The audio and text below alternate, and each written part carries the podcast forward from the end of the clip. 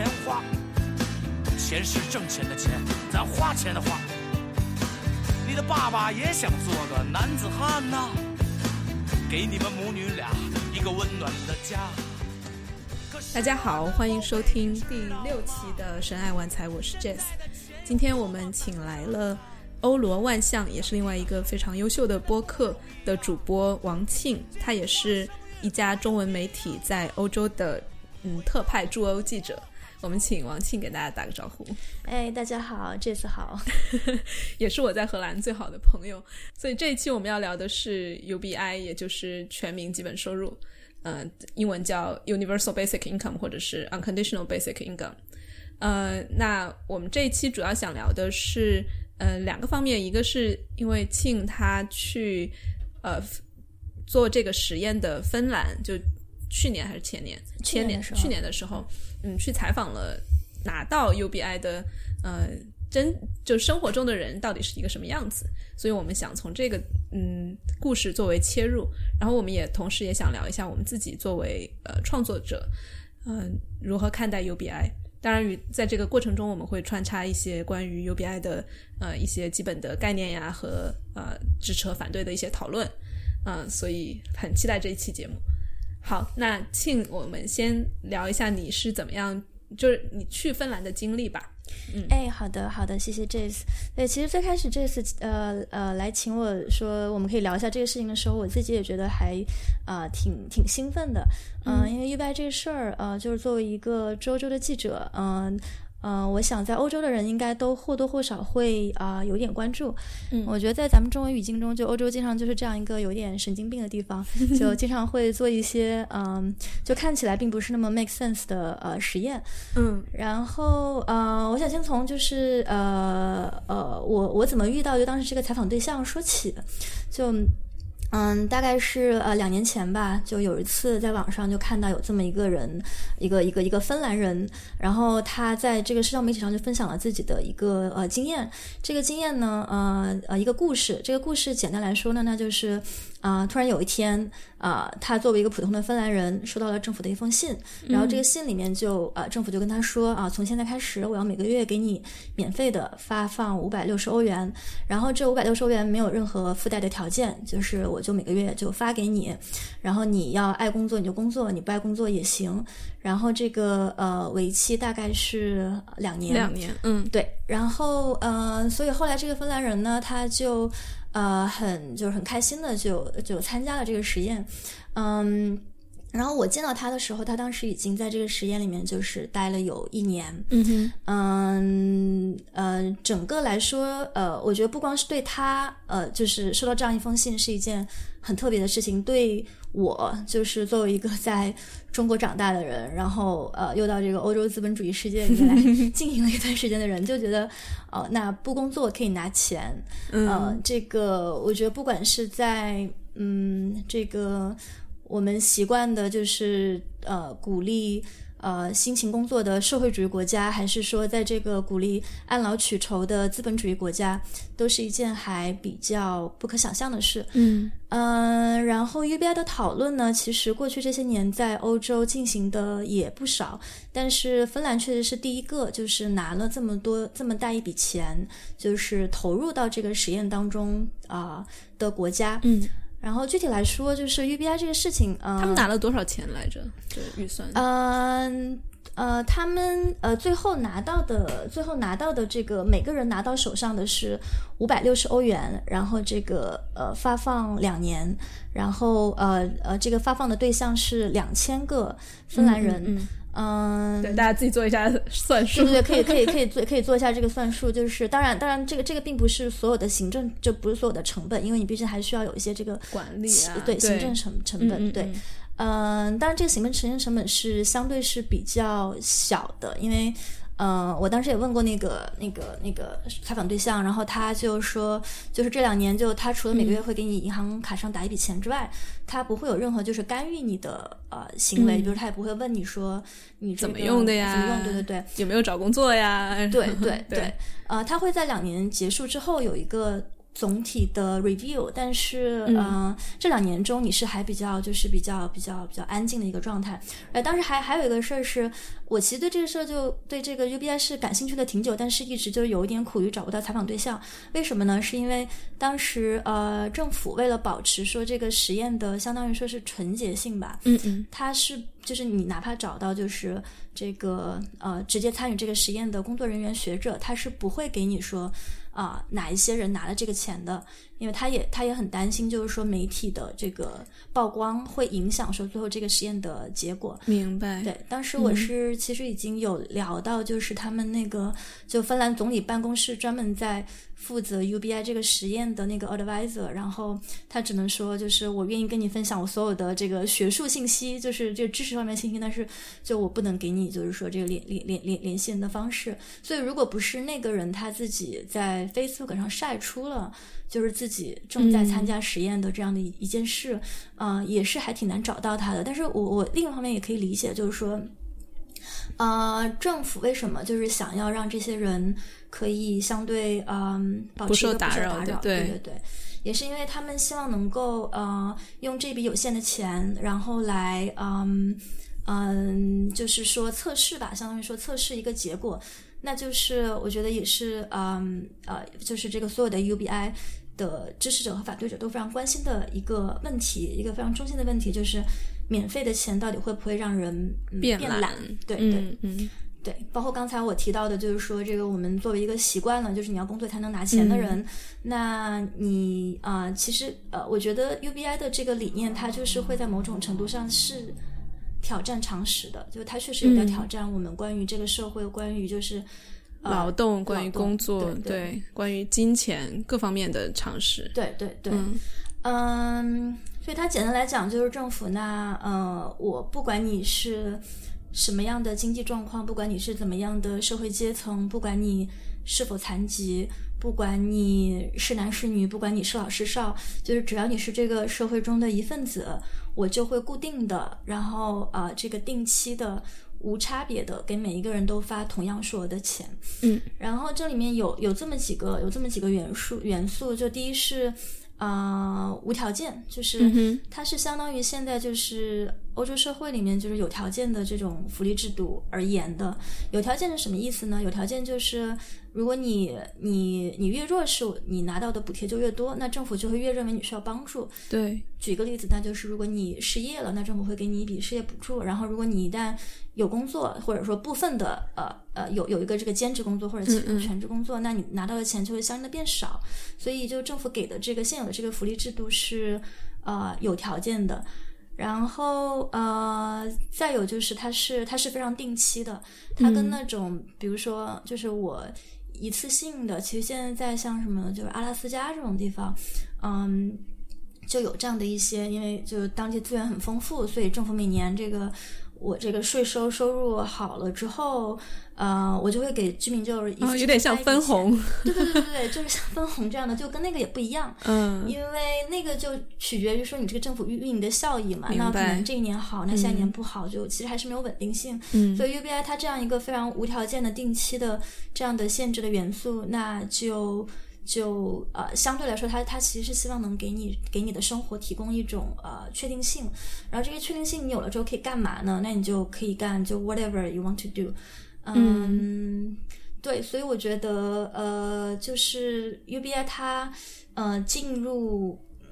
呃进入这个政治议程，对、嗯、对，嗯、也是有这样的一个，就是有这样的一个背景吧。就它其实是上世纪，嗯、大概六七十年代就已经在讨论的一个理念，嗯、但也是我们可以看到，也是最近十年吧，嗯有一点在全球各地开花的感觉。嗯，你觉得这个开花跟就是最近十年的一些社会经济条件还政治条件有一些什么关系吗？嗯，呃，肯定是有关系的。我觉得一方面，呃，我们也都看到，在过去这十年，特别是这个呃零八年经济危机之后，其实全球是有一个反全球化的一个浪潮，就是那些在全球化当中没有受到好处，但是被抢了工作的人，其实是有一定的。啊、就是不满不满，，对对对。嗯嗯。所以，嗯、那对他们来说，就是呃，诉求当然就是更更公平，啊，就是呃，这个贫富差距应该变应应该变得更小，然后应该就是呃，照顾到就是更更底层、更大多数人的利益，因嗯、然后另外一方面也是这个科技的发展吧，嗯嗯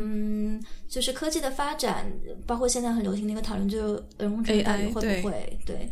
强调工作？所以，嗯，那其实现在 UBI 在硅谷有很多的这个支持者，包括我们熟悉的这个 Elon Musk 或者是 Mark Zuckerberg。然后还有像李开复，他们其实都是这个 UBI 的，就是这个积极的倡导者。那一个原因就是，嗯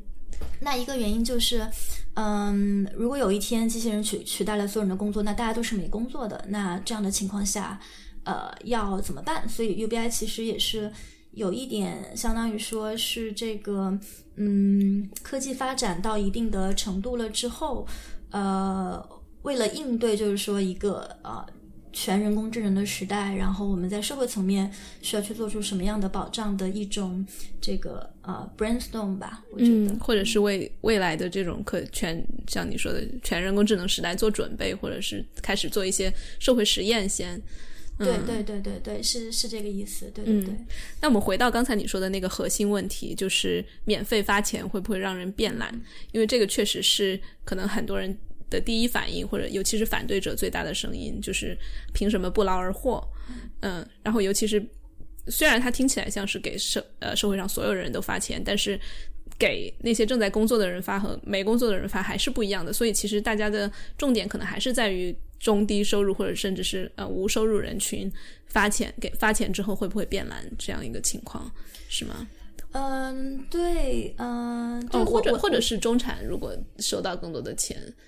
呃我觉得对我觉得这个有点有点复杂，因为其实如果要说到全民发钱的话，那就要说到税制的调整，因为可能到中产或者是富人阶层的话，他们就算收到了 UBI，但是他们的税可能会抵消掉这笔 UBI。对，嗯对，我觉得，我觉得有有有有有一个点啊，就是我觉得税制的问题可以可以之后再说。嗯有一个点就是，呃我们得意识到，就是说这个 UBI 它，当我们谈论 UBI 就是每个月发放的这个数目的时候，嗯呃，也需要就是考虑说，这个这这个钱它是一个用于基本生活的钱。嗯，所以，比如说刚才提到的这个芬兰的例子中，就五百六十欧每个月，其实很低啊，在芬兰。嗯对对，呃，甚至于啊，就是嗯嗯，就当时有有这么一个细节，就是不是每个被选中去参加这个实验的人都愿意去参加这个实验。嗯。然后原因是原因是像我的那个采访对象，呃，他在参加这个实验之前，他领那个每个月的失业保险，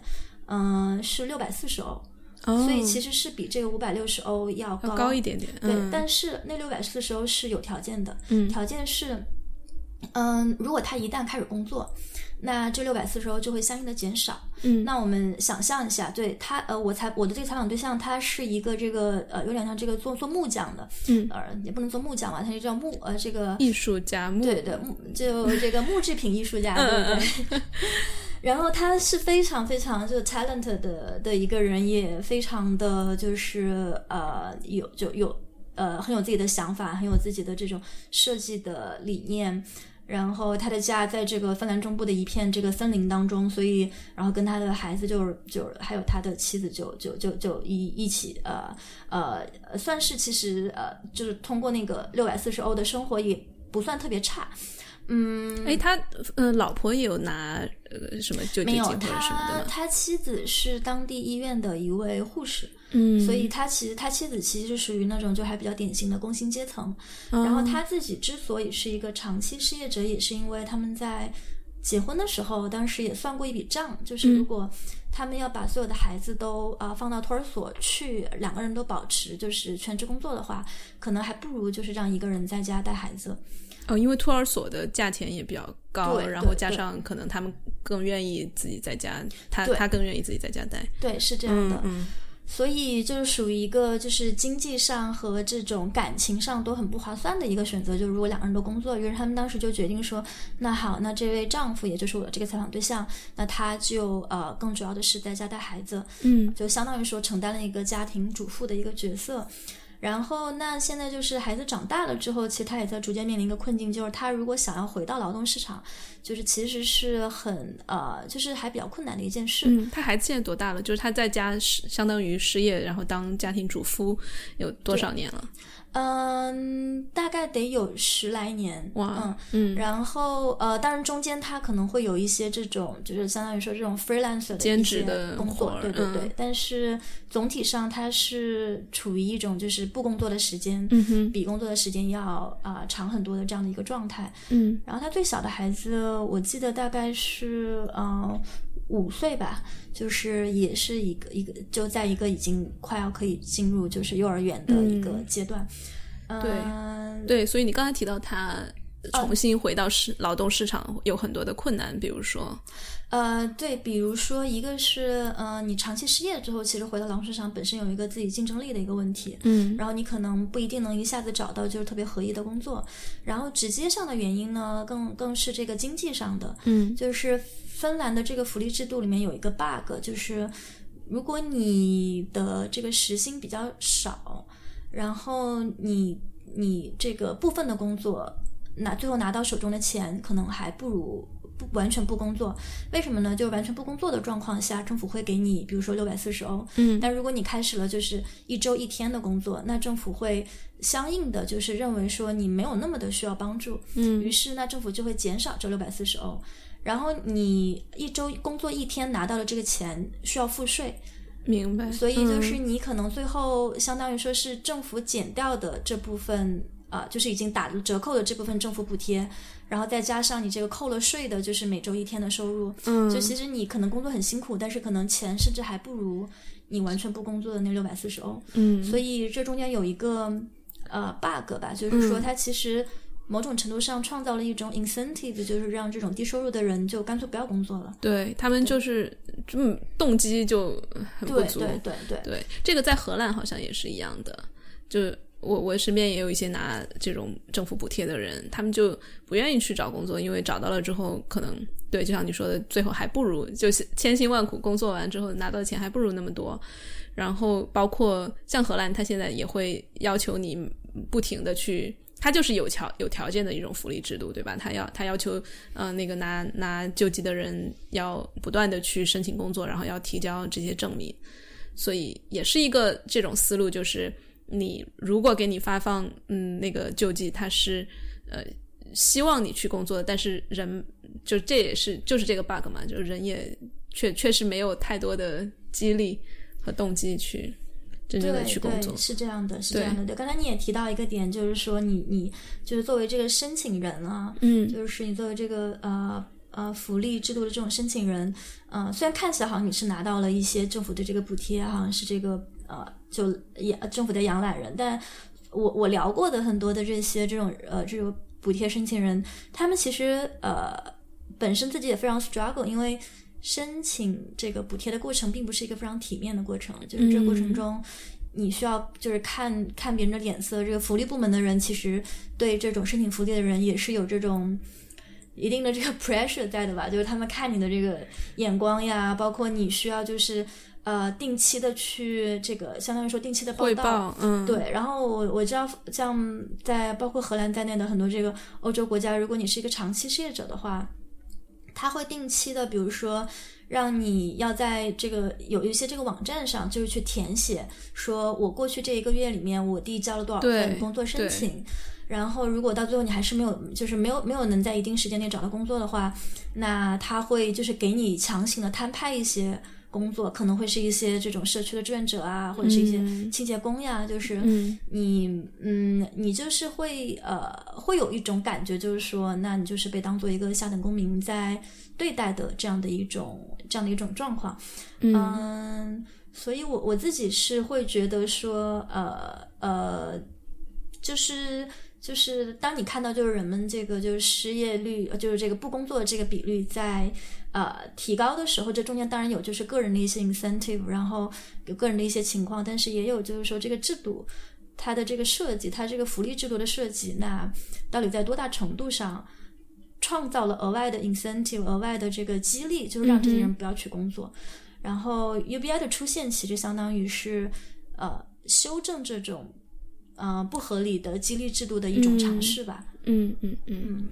嗯，那就是在呃，我我也很还是很好奇，这个芬兰人他这个呃木制品艺术家，他在拿到了五百六十欧的呃每个月的基本收入之后，他的生活有没有什么改变呢？嗯嗯。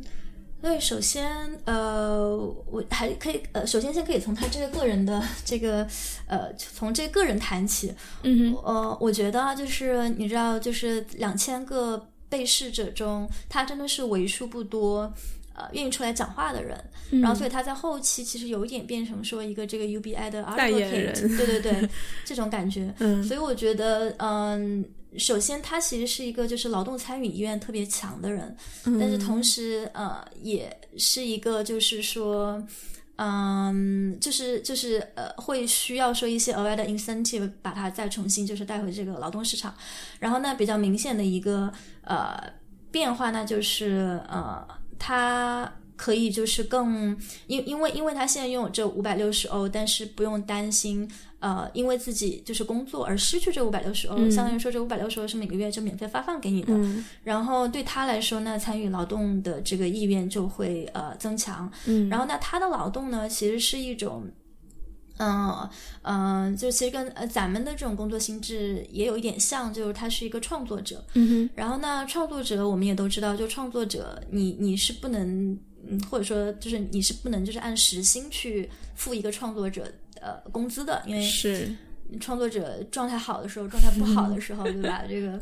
呃，就挺不一样的。但是相当于说，这五百六十欧每个月，呃，提供给他的这种基本的一个安全感，包括这种呃叫做呃 decency，就是你可以不用再去看这个福利工作人员的脸色，对，这个对他来说是非常重要的一件事情。嗯，所以他觉得之前是自己就是有点被 trap 到，就被这种。就是福利陷阱给 trap 到，对，特别 discouraged 的那种感觉。对对，嗯，然后嗯，现在进入了这个实验的这两年，就他开始就是就开始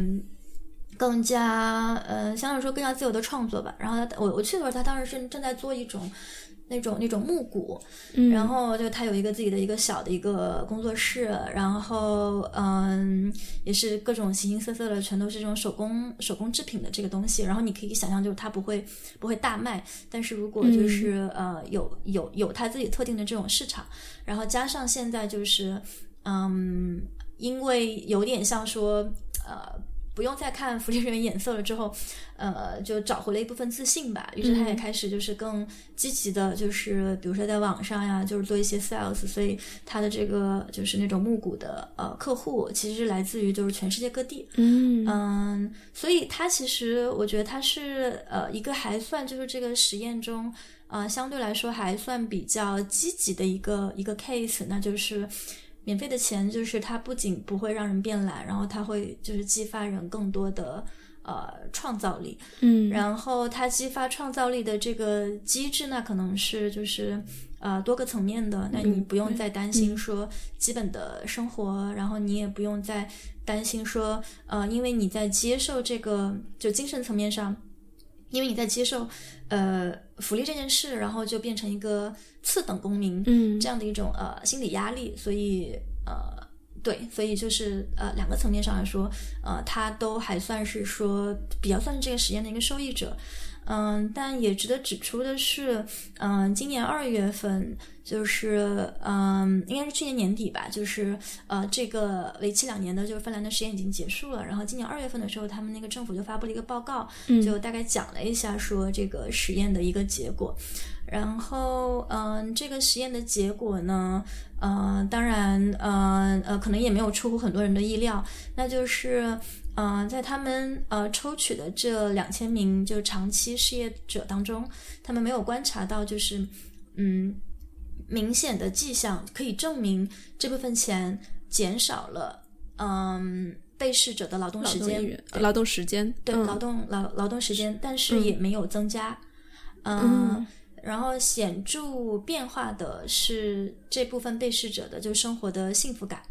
嗯，所以从嗯，就是从一个实验的结果作为作为作为一个实验来说，嗯，它其实是某种程度上是呃，可以这么可以这么说吧，就是说那个呃呃经济经济效益上啊并不明显，就是 UBI、UBI 这个实验的经济效益并不明显，但是社会效应就是有显著的提高。嗯嗯嗯，对你说，但是因为他这个实验的前提就是他们想要验证的事情就是会不会让人变懒，但是从这个结果来看，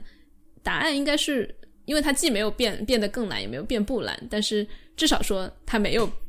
让这些人完全的就就就变，你知道这个逻辑吗？就好像是他们对于这个问题的解答其实是一个一个正面的或者一个。一个所谓的大引号的成功的一个结果，可以这样看吗？嗯，就是也因为没有显著的经济上的数据表明这些人确实变懒了。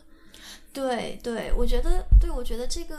在这这个层面上来看，嗯，可能还是要更更更全面的来看待这个实践实验。就在我看来啊，首先这个实验它能它能做本身已经是一个。很就是本身是一个非常大的呃进步，然后包括围绕着这个实验开展之后，更多的人开始就是 take the idea 呃 seriously。然后如果我们就是落实到芬兰的具体的这个实验上来看，它这个实验设计本身其实有不少的问题，当时也有不少的争议。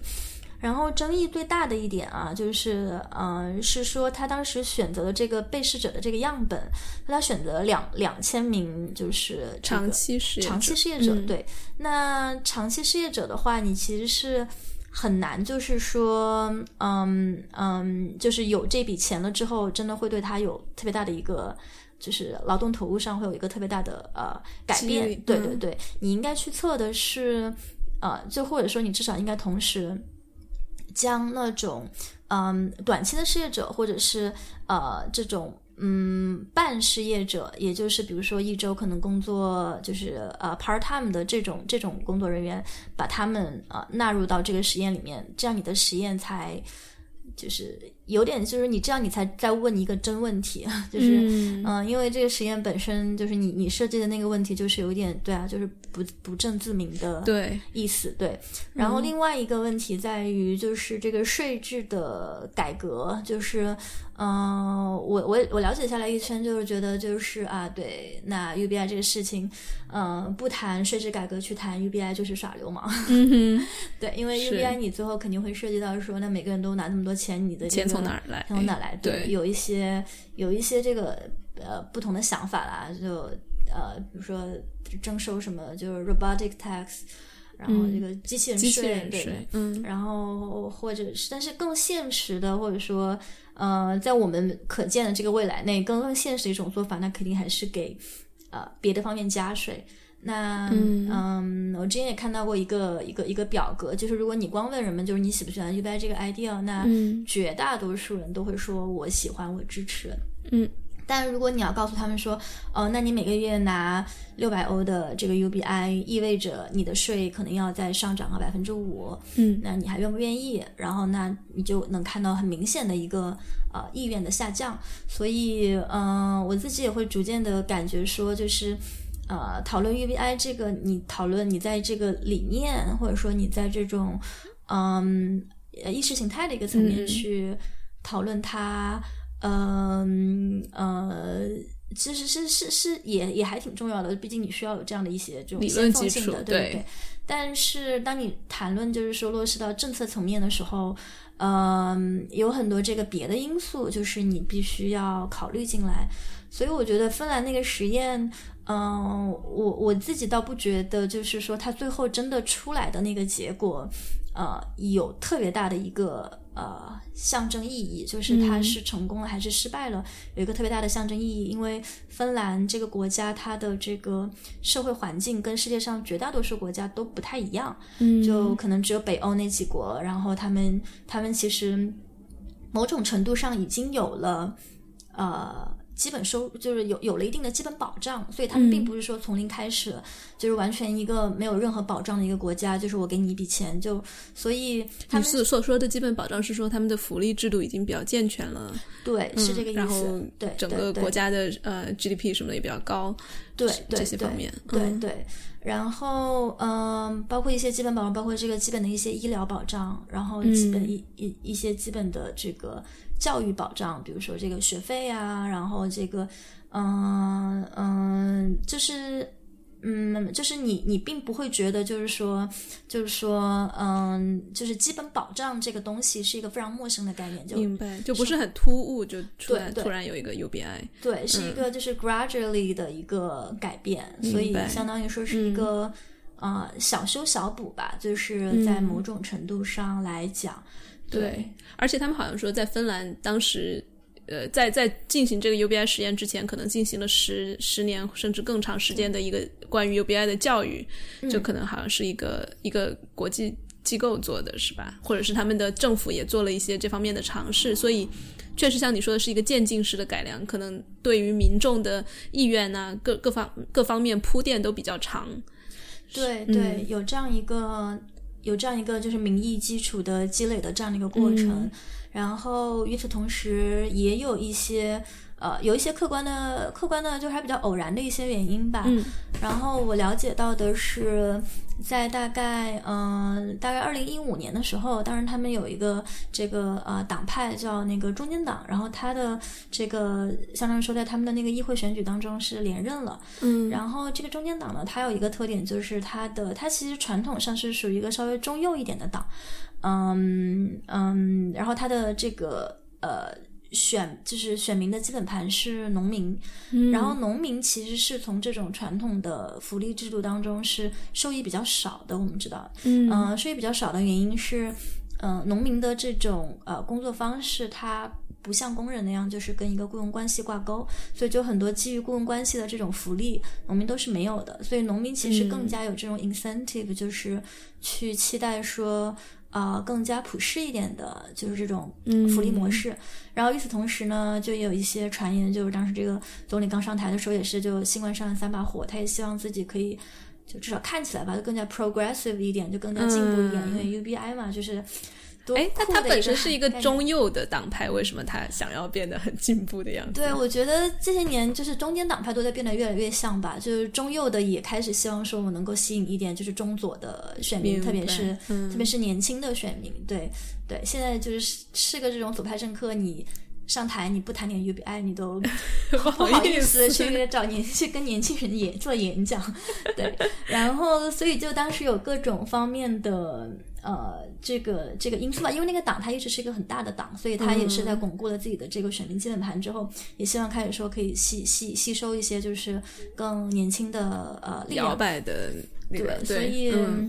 嗯所以就是这样的一个情况下，他上台了以后就开始推这个事情。当时，嗯、还专门有一个机构，那芬兰的一个研究机构做了一个可行性调查。然后，嗯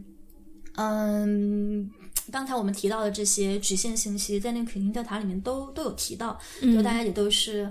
呃，对这个情况是是知道的，也知道就是这个实验做出来局限性是在哪里。但当时由于一个是急于在他的任期内把这个东西给做出来，嗯，然后另外就是预算上的有限，所以他们最后选了一个，嗯，不那么完美，但是比较可行的方案。对对。嗯然后我自己的看法倒是觉得，对，就是不管他这个实验最后这个结果说明了什么，就他在做这个实验这件事情本身已经是一个就把这个理念落地的还挺重要的一步吧。包括这两年我们看到，就是在欧洲各大就各大欧洲国家都有这个主流的政党出来就谈谈 UBI，像像在法国当年跟那个。马克龙一起就是参加竞选的一个社会党人，嗯然后他就是这个 UBI 的一个算是支持者。然后我们比较熟悉的这个呃明星经济学家呃托马斯皮凯蒂，嗯然后他也是就是非常支持这个呃 UBI。然后甚至于在也有一些这个民粹政党会呃把 UBI 就拿出来说事儿，因为这个是一个还比较能讨好底层民众的竞选策略吧，包括在在意大利，像这个五星运动啊，然后他们其实都或多或少的会谈及一点，就不一定全是，就是不一定是这个呃百分之百的 UBI，但是会借鉴一点这方面的理念。所以其实近两年来，嗯、也有一点相当于说这个呃进进入了主流政治议程的一个表现，包括在那美国的那个 Andrew Yang，然后他也是嗯华裔华裔候选人，所以他也是把这个 UBI 当做一个旗舰政策这样打出来。嗯嗯嗯。那说到这个 UBI 有很多支持者，但主要的反对者有哪些呢？嗯，因为你刚才提到，就比如说底层民众，他呃包括农，尤其是没有呃那个失业救济金的农民，可能会比较更加支持。那大家猜想的可能会不会是富人更加的反对这个，或者是中产，因为他们的生活可能会受到影响。嗯，一比如说我能想到的，其实反而是一个嗯，会不会因为嗯税率的增加，然后尤其是在呃，比如说能源或者是其他这种嗯大型的产业的税收增加增加了之后，反而比如说消费税或者是呃或者是油价呃各种上涨，然后导致通货膨胀，以至于中产阶级其实生活更不更不好过。所以我在想，会不会这方面的阻力更大一点？嗯，这其实关于就是 UBI 之后会不会通货膨胀有一整套论述，然后中间的原理也比较也比较复杂。不过可以推荐大家去看一本书，嗯，然后嗯、那本书就是呃一个我之前采访过的呃学者，然后他也是 UBI 的这个理念的一个奠基人，叫做那个呃范帕里斯对，范？帕里斯，对，他的那本书的名字叫《基本收入：建设自由社会与健全经济的激进方案》。然后这本书的就是那个繁体中文版是去年的时候已经在台湾出了，然后接下来应该也会有一个简体中文。然后那里面它就专门有一章是来讲说，就是 UBI 的这个呃财，就是、嗯对对，就 U UBI 的这个资资就是支呃呃这个财政方面怎么样就可以让 UBI 变为现实？怎么样可以就是 finance the project？然后它可能会带来一些怎么样的这种经济的后果？然后对那本书里面会有比较呃详细的一个呃介绍。嗯、然后回到就是说刚才说到的反对者，对对对，嗯啊、我我我可能想先讲一下，就是他的这个支持者，因为嗯，好，UBI 它最开始就是出来的时候，其他当然其实在，在欧洲大家还比较惊讶的一点是，左派和右派政党都在支持他。嗯然后，但左派右派政党支持的这个原因是很不一样的。那左派呢，当然就是我们刚才提到的很多这种以以人为本，然后从从人出发的这样的一个一个角度，觉得就是 UBI 比起现有的这个福利政策，嗯、既能够就是呃保障一些人的基本生活，又能保障人的尊严，嗯然后然后鼓励创作力，对对对对，鼓励就是发挥人的这种能动性，然后。嗯，就呃减低降低人被这种资本主义机器异化的可能性，就是这样的一些角度去去看。那右派支持呢，其实呃跟呃右派对当前福利制度不满有关。就当前的这种福利制度，其实在各个国家就是福利部门都是特别巨大的一个行政部门，嗯有非常大的行政开支。那呃右派政党出于这个小政府的一个理念，然后他们会希望说。就是可以有一个呃，就是更精简的，嗯就是如果是一一这种一刀切的 UBI，那其实很多的这种行政呃人员在长期来看都是可以被被呃被省掉的。嗯呃所以当时左右派其实呃在 UBI 这一点上倒是啊算是达成了一点啊共识嗯，然后呢反对 UBI 的。嗯，我我了解到的一些，包括就是在这个芬兰这个实验的过程当中，呃，听到过他们呃，就是一些实验参与者、呃，实验呃设计者，嗯、实验推动者的一些 抱怨，就是说，其实很多的反对是来自于这个传统的福利部门，嗯，就是因为嗯嗯，UBI 这个东西就是诞生，那其实就明摆着是要跟传统这个福利部门来抢工作的，所以嗯，他们其实是就是当时包括芬兰推推行那个实验中的行政方面的一个主要的阻力，因为如果你想拿到那些长期失业者的数据，然后你想要就是。有组织的去做这样的一个实验，你其实少不了是福利部门的一个协助，但他们其实是受到就是受到一定阻力的。嗯，然后另外，嗯，我觉得还有一点意外的吧，在芬兰的那个光谱当中，呃，嗯，其实最就是呃呃工会。就是是还就是 UBI 还比较主要的一个反对者，嗯，因为这个有点反常识，因为工会对。对你更会觉得工会它是一个左翼的，然后这个支持呃就解放劳动劳动者，嗯对对对、这样的一个 agenda，但是嗯。从工人自身来说，因为工人的呃这种雇佣关系，包括呃工人他在这个就资本主义这个机器里面，已经呃已经跟这个就资本主义其实已经是一种共生的关系嘛。是然后，所以，嗯、就是如果一旦是 UBI 啊、之后，那可能呃会有很多就是比如说基于雇佣关系的一些福利可能会消失，然后那这种不基于福利关不基于雇佣关系的这种劳动者，比如说像农民，或者说现在越来越流行的这种呃自由创作者嗯啊、然后他们其实是更是这个呃获益的人。嗯，所以在这一点上，其实工会是没有那么心甘情愿的。对于工人来说，或者对于这种拿工资的上班族来说，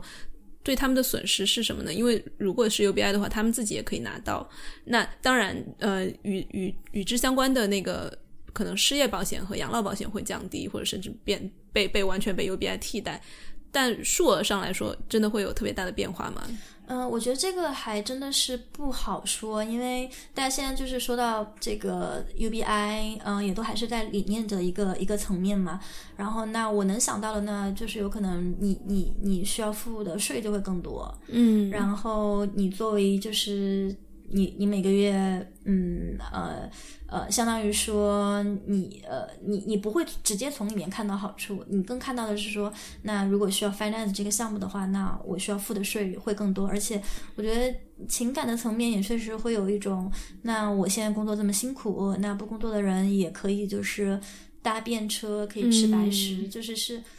情感上的一些呃，就是这样的一些一些呃，也是不满吧，或者是就是对对对对嗯抱不平对对对。那种感觉。当然，我觉得不能说所有的工人就是都在反对这个东西，只不过就是作为工人代表的工会吧，在这一点上其实是表现出了还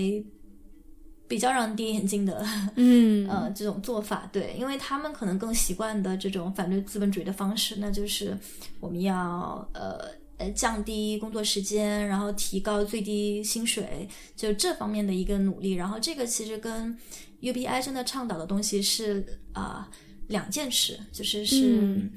我听上去 UBI 可能还是一个更加激进的左派的一个理想，就是可能让呃全人类都能够有机会得到，首先得到基本的生活保障，然后同时能够在自己呃有才华或者有意愿的领域内去创造，而不是去。就就可能从 UBI 的支持者来说，工会做的那些事情有一点像是小打小闹，然后或者是把自己的枷锁变得松一点，或者笼子变得大一点。他们可能呃，就我觉得这是两个，呃比如说是激进和和和温和的、呃不同的改良的方式吧。嗯，是，嗯就一般人都觉得我们心里都是全人类，然后工会你心里只有工人，就 有有一个 就是鄙鄙视链在吧，也有啊。对，但其实我觉得也是互相鄙视吧，可能对对对，互相鄙视对。但其实我、嗯我觉得，虽然他们就是在运动的具体过程中是会去强调一下说我们的这个差异，我们短期目标上可能会有一些呃不一样的地方，但是长期来看的话，那工人工会当然是 UBI 最应该支持的这种对象嗯，之一，最应该拉票的一个，因为他工人还是一个比较大的群体，对对、嗯。对对，而且接下在接下来的，比如说 AI 时代，可能最容易被替代的也是这一群人。对对对，嗯嗯。嗯。那我们说到这个，我我就在想，跟我们中国人有啥关系？跟中国有啥关系？因为我听之前听你说你在一些呃媒体上发表的文章，然后大家的反馈都好像是不在你期待的点里面，是吗？就评论，呃，对，我觉得是这样，就是 UBI 它这个东西，它有呃，它产生的一个这种社会背景，那它其实是对现有这种福利制度的一个修正，或者说就现就西欧欧美国家现有的这种福利制度的一个呃，只是更激进的一个方案。所以，那你首先就是呃，按。按这个逻辑上来看，好像确实是就是有一点这种啊，我们要先经历资本主义才能过渡到社会主义的这样的一个一个呃预期。但对，然后我当时写写这个系列的时候，确实是收到一些这个评论吧。那大家当然就是会觉得说啊。竟然有免费发钱这回事，然后我觉得这个事情很好，或者说哇，你看现在这个所谓的这种资本主义欧洲才是社会主义，嗯，然后啊，然后就啊，怪不得欧洲现在这么穷，就是怪不得欧洲现在要晚，就是因为天天养懒人，你看养了现在这些懒人还不够，还要花更多钱养更多的懒人，所以就会有，我觉得，我觉得这个实验就是一出来，那确实是会。如果你不去看它里面的这种复杂性的话，它确实是会被呃，就是你很容易把它套入你已经有的这种知识框架里，就包括你你呃呃对西欧，比如说现在这种福利制度的一些啊前因后果，包括他们的一些这种啊就是困境和它的这个优势，就是会需要有一点就是呃了解的基础，然后在这个基础上去理解。UBI 可能会是更合适的一种方式，因为 UBI 这个东西，即使是在欧洲吧，你也要分呃分国家、分语境。嗯，那确实是在北欧这样的国家已经被讨论的很充分了。但如果你放到你放到南欧、放到东欧去，那其实也是会很就是很缺乏语境、很缺乏讨论。对，然后对说到就是跟中国的关系，呃，我我自己其实也是觉得跟中国目前的这个国情还是隔得挺远的，呃，但是呢，但是呢，这个嗯，我在去年的时候当时采访这位呃刚才给大家提到的这位学者，就是范帕里斯，嗯。我在采访他的时候，呃，他也也问过这个问题，就是就是他觉得就是 UBI 可以最先实现的国家，呃，是哪个国家，或者说哪片区域？然后他说，其实这个问题还真不好回答。他说，要是在比如说呃四五年前，那他会觉得这样的。理念肯定是会在，比如说荷兰、芬兰这种已经有一定福利基础的国家啊去实现。嗯，但是他有一次去开会，然后就遇到了一个呃南非来的一个人，嗯，然后那个人就非常呃开心的就跟他聊了很多，就是他很想把就是南南非的一个这个政策制定者就很想把这个理念就介绍到南非的这样的一个呃想法。然后当时那个那个那个范帕里斯教授就呃惊讶了一下，就觉得哦，也许他之前的这种判断也不一定是对的，因为呃，我虽然芬兰落地了这个实验，但其实荷兰的实验最后是因为一些各种各样的原因就夭折了，所以在呃西欧来做这样的。呃，实验的阻力比他想象的要高，反而是就是在发展中国家，就是在这种传统的福利制度并不存在的语境当中，也许有可能呃率先实现，或者是有一些突破。那包括南非，很有可能就也会包括，也会包括中国，嗯。然后，嗯，他还举了一个例子，他就是说，你看这个当年马克思就是呃开始思考社会主义这回事的时候，他也没有想到，就是社会主义或者至少在当时的语境下吧，就是在苏联和中国这样的国家先把制度建立起来了，因为他之前的观点一一直是社会主义是资本主义之后的一个阶段，那你没有资本主义，你怎么可能就是有真正的社会主义？然后，嗯，所以。嗯，呃，当然，现在就是这个到底对中国、俄国这个中国、苏联的这种社会主义的讨论，又又又又是另外一回事。对，但是至少在当时那个节点上，如果我们再回到，比如说一百年前的时候，确实我能想象到，就是嗯嗯，对于全世界的这种思想家，应该都是一个 shock 吧，就是。呃，社会主义的建立竟然不是在一个已经成熟的就是资本主义的国家，所以啊，同样的逻辑，那个范帕雷斯教授也觉得，那 UBI 这种现在看起来非常遥远的、非常呃激进的福利方案，呃，也并不是完全没有可能在一个福利制度并不那么健全的国家，就比如中国率先率先呃建立起来。对，嗯，我我觉得这个呃 UBI 跟共产主义在这一点上有一点类似的，其实就是它其实是要求社会生产力达到非常高的程度的。我我自己是这样觉得的，尽管最后比如说在中国和俄国俄国是事先。进行了这样的实验，但是我们当然也可以看到它有很多的缺陷，所以我在想，会不会我我还是可能倾向于认为，在一个呃生产力高度发达，然后尤其是人工智能啊，呃，对人工智能更加发达的国家，可能会和一个时代可能才会更加可行吧。我是从可行性的角度。嗯，我不知道啊，这个也是拭目以待的。对，哎，我很好奇纳米比亚，你你你了解这个纳米比亚的誓言吗？嗯，对我那纳米比亚那 case 没有没有具体的去了解过细节，但是我读到的一些东西也是说，就是在纳米纳米比亚的那个 pilot 项目是呃有还比较好的一些呃效果。对，然后嗯呃我。呃，当然这个是纯粹是呃猜测啊。我是觉得就是 UBI 它这个东西，它其实是一个非常，嗯，就是你可以把它看成是一个就是呃政府跟公民之间非常直接的一个对话，就是我并不需要太多的这个 agency 在中间，就是去做传递、去做筛选。我我公民跟政府的这个关系是是非常直接的。然后，呃，我感觉在纳米比亚的这个 case 里面，呃，当时我我记得，如果如果那个背景没错的话，当时也因为他们就是那个有有一个就政治上的轮替，然后也是有一个就是说这种新官上任三把火的这样的一个动力，然后加上当地本身又没有就是这种之前也没有什么福利系统，就是还比较呃相对比较原始的，对对对对，所以呃。呃，反而会激发更多的这种呃，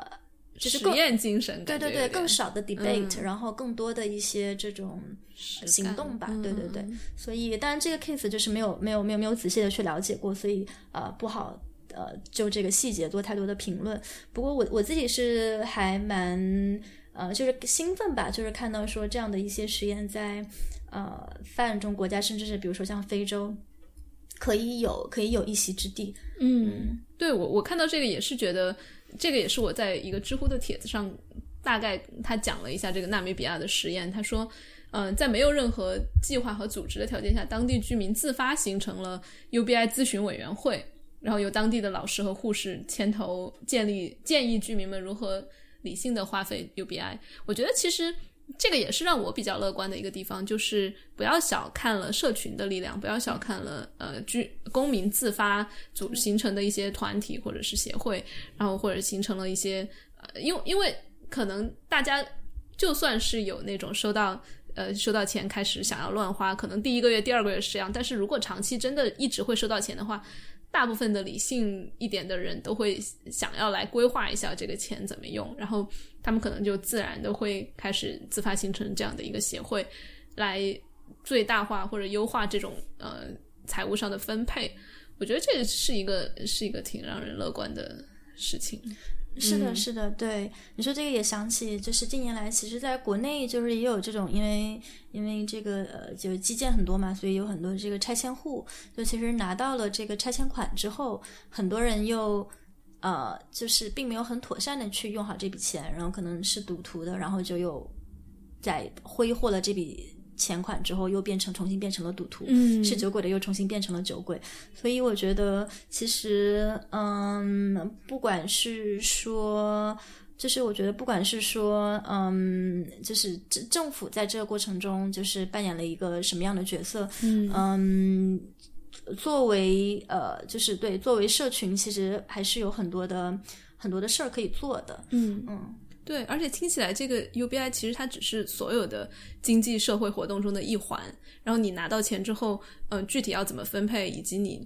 想要去从从事什么样的工作，其实是一个非常系统的东西问题，也是一个其实涉及很多教育，包括你呃的一些情情感教育和一些呃财政。方面、财务方面的教育，其实这些基本教育也要跟上才行。我觉得，或者不一定是自上而下的教育，就像刚才说到的自发的，呃，社群之间的教育，其实也也可以起到这样的作用。是的，是的，对，呃，就假设啊，我觉得我们现在如果嗯，就是跳过中间的这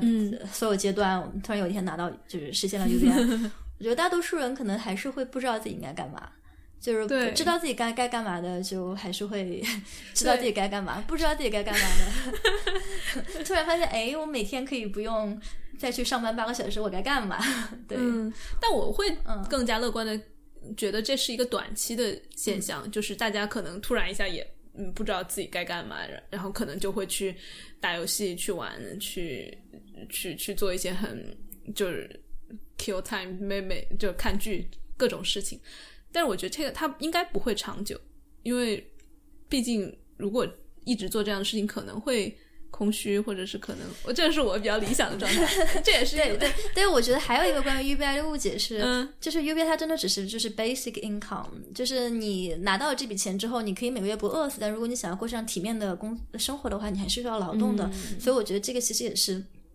UBI 跟比如说社会主义早期的这种大锅饭一刀切。不一样的地方，就大锅饭的话呢，是我多做少做，我拿一样多的钱，嗯，我吃一样多的饭。但 UBI 的话，它其实在这个基础上，如果你还是愿意就是每周工作就是九九六的话，那你就 拿更多，拿更多，对对对。所以它还是有一个呃激励机制的，是的，是的，还是一个多劳多得，只是说它有了一个基本的底层的保障，是这样的，是这样的，是，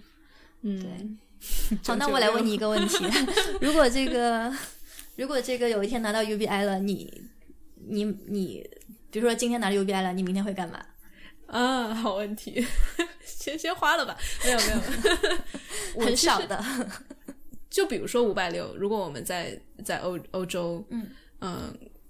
拿五百六的 UBI，其实我会觉得跟我现在的工作生活没有太大的差别，不会有太大的差别。我还是会去做我想做的事情。其实说到这个，我我最近有一个心态上的一个小。呃，trick 吧，或者是自欺欺人的一个想法。就我，我最近因为自己也是呃自由职业者，也会有时候会为为了收入而担忧。但是有一天，我突然告诉自己说，假设我已经拿到了 UBI，我会去做什么事情？就像你问我这个问题一样，其实我现在做的就是，我根本就不去考虑我每每个月怎么样创收，我我收入是多少，我就我就。自己欺骗自己，或者告诉自己已经拿到了五百六的 UBI，那我要不要去担心这五百六？我不用去担心了。那我还要去做什么？那我就是做我现在做的事情，就是做做播客，然后呃搞社群、写文章。嗯，这就是我想做的。所以我假设自己拿到了，和你问的问题也是假设明天拿到了，其实就是我还是会做我自己想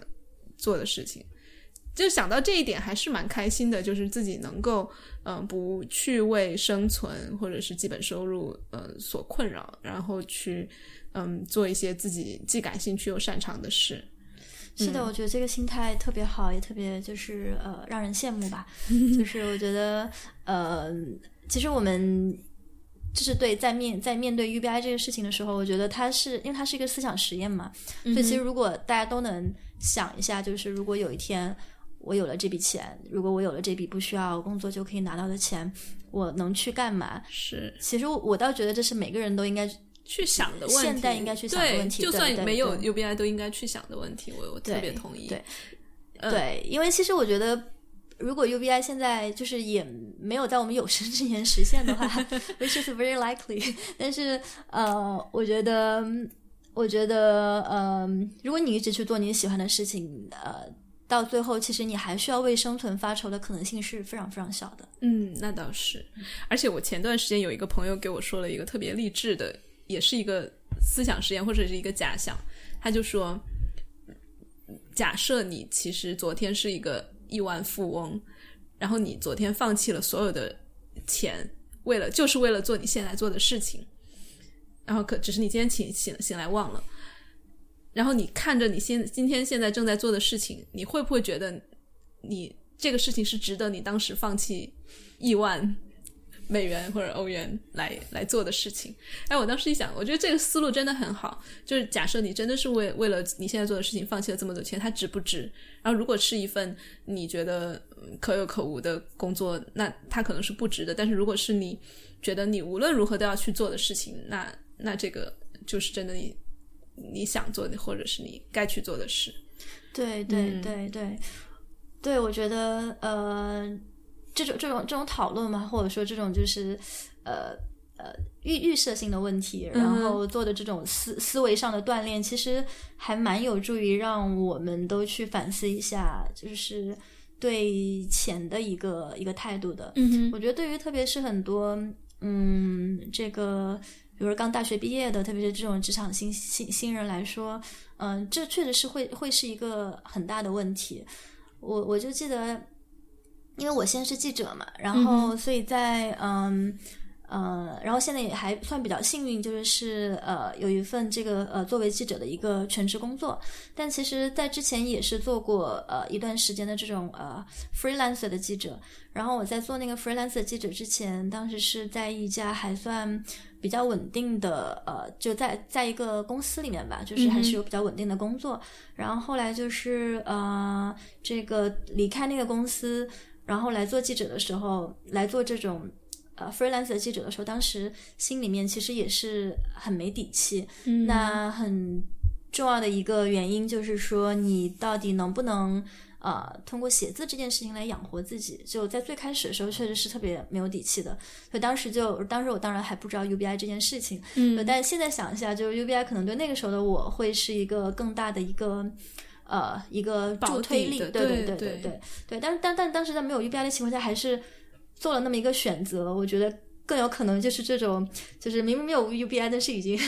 在想象说自己有 UBI 的这样的一个状况。嗯，对，就是会觉得说你你在做的这个事情，嗯，它。我觉得涉及到就是你对你的你的工作的一个一个认知。如果你在一个机构里面，然后拿着非常稳定的收入，但是你其实只是在就是说出卖你的劳动时间，然后嗯嗯，这个我觉得对我们来说，其实这个吸引力都是很小的。然后如果就是你你自己很感兴趣的这个事情，那嗯嗯，我我的我的经验倒是觉得，对你不管。就是不管到，呃，不管刚开始你有多么的不确定，但如果这个事情你真的很感兴趣，然后你你真的能够就是坚持把它做一阵儿做下来，呃，到最后，嗯，你都会就是都会有还不错的一个这种经济上的回报吧。是，对，是。那我虽然我们两个当时做了这种呃。决定辞职或者当当自由职业者的决定，都是好像是假设自己是拿到了 UBI，然后要不要做这件事情的思路。但我们如果退一步，进入一个更加实务实的思路，嗯，比如说自由职业者如何保障自己的 BI，就 Basic Income，如何保障自己呃最基本的安全感，就是像你说的，更加有底气，不那么慌。嗯，我觉得这是一个自由创作、自由职业者或者创作者，不管是我们这种内容创作者，还是艺术家或者手手工业，就是自呃做创作者吧，都会要思考的一个问题，就是如何在呃养活自己和真正去表达自己想要表达的东西，可能那个东西不挣钱之间找一个平衡。嗯，你觉得会有类似的？嗯，困惑吗？呃，当然会，当然会。嗯，呃，我觉得对于任何一个就是，但凡你的工作里面有一点这种 creativity，呃，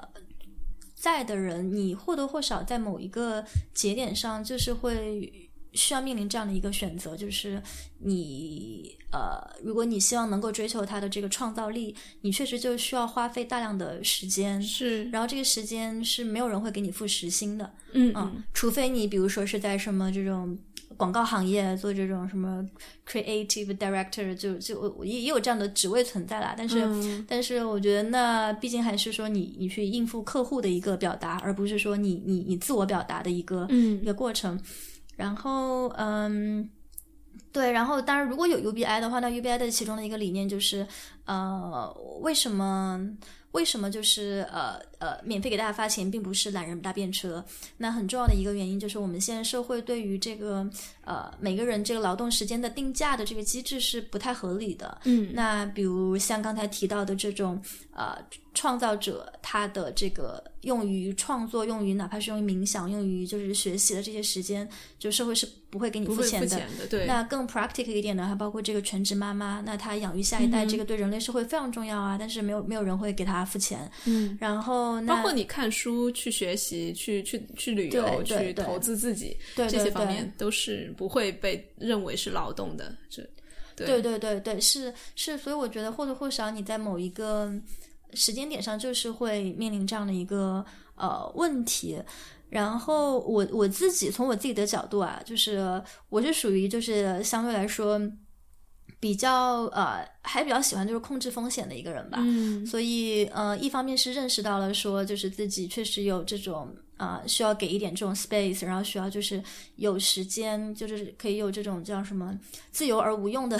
时间去、呃去进行创作，有这样的一个需求，但同时呃，就是又对这种生存方面的东西也是属于还挺没有安全感的一个人，就是我会呃。呃，就是做一些备案，嗯，那备案就是包括，比如说，你可以给你现在的这个工作啊、进行一个呃呃，就是包括像当时我在做这个 freelancer 呃的过程中，呃，一方面我在呃花很多的时间去这种呃，比如说去到新闻现场，然后去跟我想对话的人对话，然后当然我最后就是啊、那那这个。我的客户更多是，比如说国内的一些这个新闻机构，那他们付钱的方式，他们给我支付报酬的方式是通过我的作品，就是呃，并不是通过我这个在这个作品中的时间。对、我可能可以花一天写一篇文章，和花两周写写一篇文章，很有可能拿到的那个最后的这个报酬是呃呃差不太多的。但是花两花两周去写那篇文章，我还是愿意花两周去写。然后我觉得在这个就是在这个。呃，情况下就是你需要就是。嗯呃，适当的就是在 UBI 还没有 成为现实的情况下，需要适当的在自己每周的这个工作的呃呃呃时间当中分割出来一部分，就是给那些并没有那么有趣的东西，然后给他们一点，给他们一点就是时间吧，就是嗯，就有一点怎么讲，就是嗯。我觉得听起来还蛮无奈的一种妥协，是吗？嗯，我我我自己倒会，我自己倒会就是更，我自己倒会相对积极一点去去呃去想这个事情，就是嗯，哪怕是说，就哪怕是说，就是那个嗯呃，就有一天这个，比如说完全有这个 UBI，然后你可以呃百分之百的把时间都投入在这个呃。创作上，可能呃，你也不一定就是说，嗯，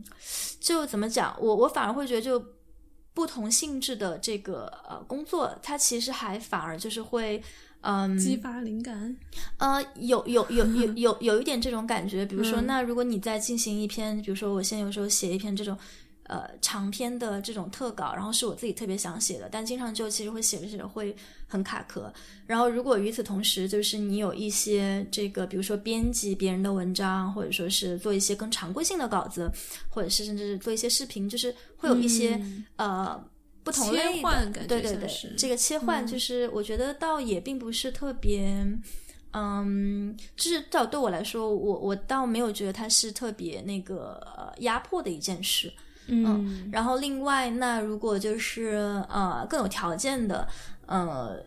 对，比如说可能尽早的可以开始做一些理财方面的这个呃计划。然后我觉得其实以现在国内理财产品的这种呃成熟，如果已经有一点就工作过一些年，然后希望说呃未来能够更就工作时间上更自由的人，那你可以用你已经有的这些积蓄，然后去呃。就是对做一个更好的这个理财计划，但这次应该比我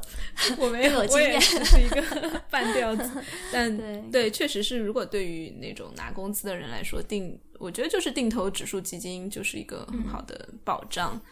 嗯，但对，回到你说到的这种呃，在高强度或者深度的呃创作和这种常规的创作之间切换的这个想法，嗯，我不知道，因为这说老实话，我其实还蛮讨厌“内容创作者”这者这个词的，听起来就还是很很很很很产业化，或者是非常的嗯，就像一个机器，你不停的不停的在生产内容、生产文章也好。然后，其实如果你是为了走量的话，你你可以套很多模板，你可以每天，你可以日更呃你的公众号，然后可以做很多就是看起来非常持续的事情，但是那个东西到底有多少是让你真的怦然心动的，让你自己都做出来做的做的很开心的？我觉得不见得是。就我自己其实回想了一下，我去年生产出来的一些东西，我可能真正满意的文章就两三篇，然后可能播客节目也是真正让我觉得。啊，我自己也愿意再去重新听很多次的，也就是那么几个。然后那是我整个一年的产量。就其实，如果我们不不从那个那种非常嗯，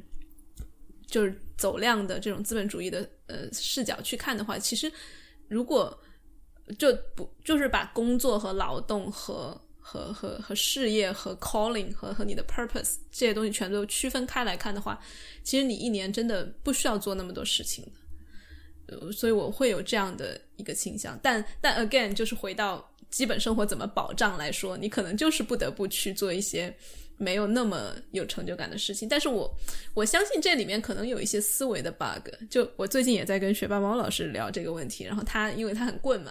他很他很仙儿，所以他会他会讲的是，你如果真的要成为创作者，你就要去卖那个。leap of faith，你要去越很大一步，你要去彻底去断掉那种想要去呃收呃就是去挣一些基本收入的钱的那种那种思维，因为他说那种思维其实是一种，它叫养活模式。然后在养活模式下，你其实是很很匮乏的，很担就是有各种不安全感啊，各种担心呀。然后在那种匮匮乏的状态下，你可能创造力也不是那么的高，而且你总会觉得。有一个暗示，就是自己可能不敢放手去完全做创作。当然，他就他就各种鼓励我，或者是给给我这种一个一个更加啊积极的或者更加丰盛的基于这种东西的信念。但我不得不说，这个真的是很高的一个境界。对，所以我觉得，所以我觉得，呃，就是在这点上，就是这个 basic income 的线念画的很清楚。嗯，就是。如果你本身是一个这个就是消费欲望特别高的人，那可能比如说五百六对你来说就是一个零头。那你那你这个时候确实你你我觉得会有就是会要看你说你站在这个对站在什么什么样的一个位置上来呃来来衡量你的生活衡量你的这个消费的习惯。然后那当然我觉得其实大多数人的情况可能会是嗯呃就是。比如说我我我我我自己呃也比如说之前接接触过的一些我觉得比较代表性的是这个比如说纪录片行业的一些人，那包括这个一些这个拿过很多的比如说独立纪录片大奖的这种导演。除非是特别特别功成名就的，嗯那嗯，他们其实都还是会在需要说在自己的创作独立作品的同时，会接一些商业片子。嗯嗯。然后我觉得，对于就是说创作这个事情，呃，也许也可以就是更更更更广阔的去看，就是嗯，就是什么样的创作才是创作？就是只是那些非常表达你自己的。东西它才是创作吗？呃，可能不一定。就比如说你去年说你你你自己觉得非常好，非常呃，就是非常呃呃满意的一些作品，嗯，可能就只有那么几件。但是也许你的呃其他的作品，它同时其实也是它也是在创创创造价值。如果你在创造他们之后，就是你这个作者已经其实就已经死掉了，对对。但是他最后怎么样传播，然后怎么样被 receive，其实。这个过程中，可能还会有一些对别的别的事情发生，新的火花被擦出来，倒也是对。所以我觉得，像嗯，比如有时候也会需要写一些这种非常常规的稿子，然后甚至有一些我觉得写的非常垃圾的稿子竟然火了，就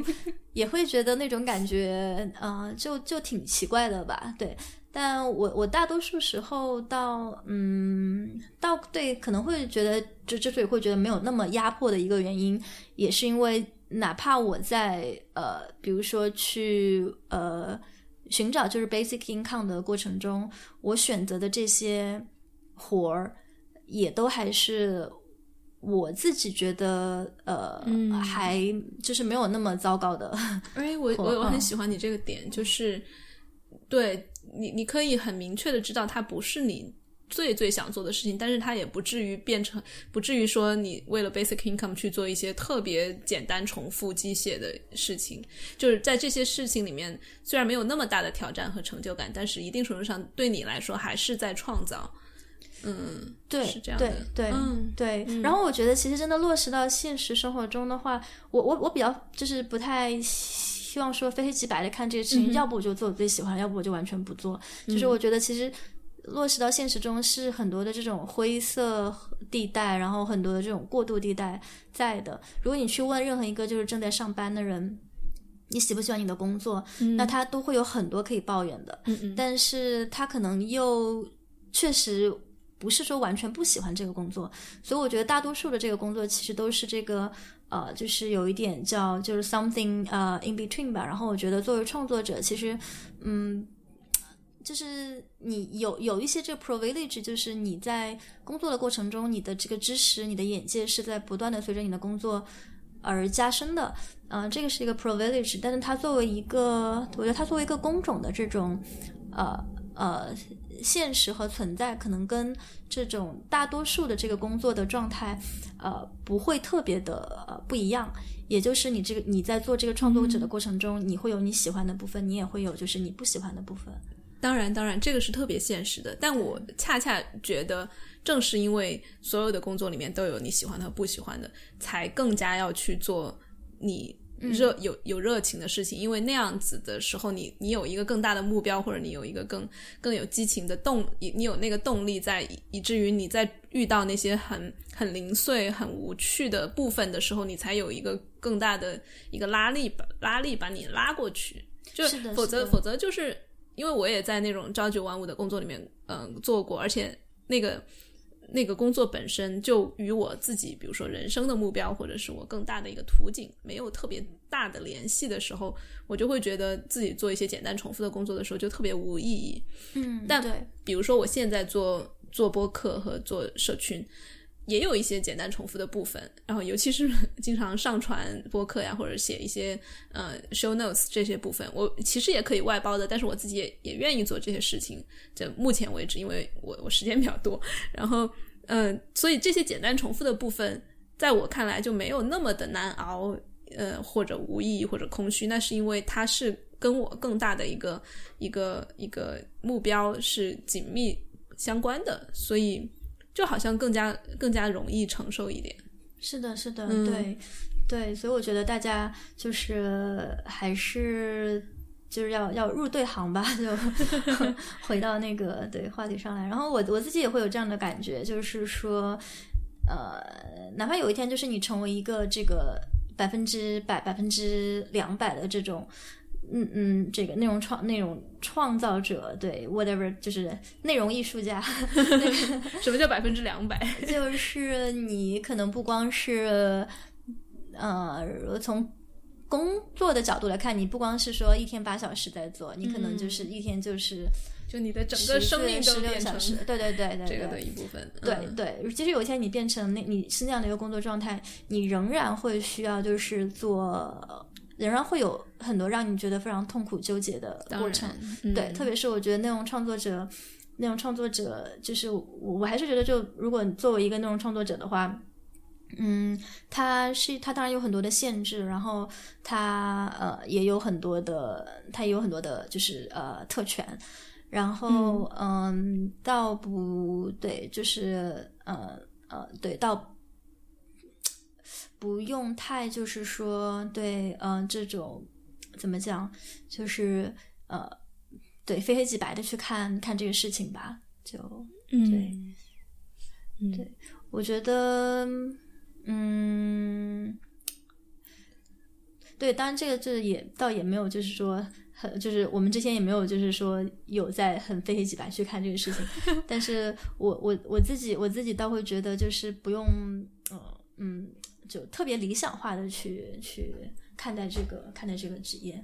嗯，对，确实是有的人，嗯，对于，因为我觉得为什么很多人会理想化这个职业，是因为他把内容创作和上班做对比了。因为上班是一个很其实是蛮奴役人性的一个一个一个工作，一个行劳动行为，所以难免会对自由职业有更多的理想化。嗯，是的，是的，我觉得对上班那种就压迫感，就是就是呃有点 by default 的 在那里，就是你 你去到那个地方，然后你你在那儿待八个小时，然后有种仪式感啊。对，然后对，然后我觉得，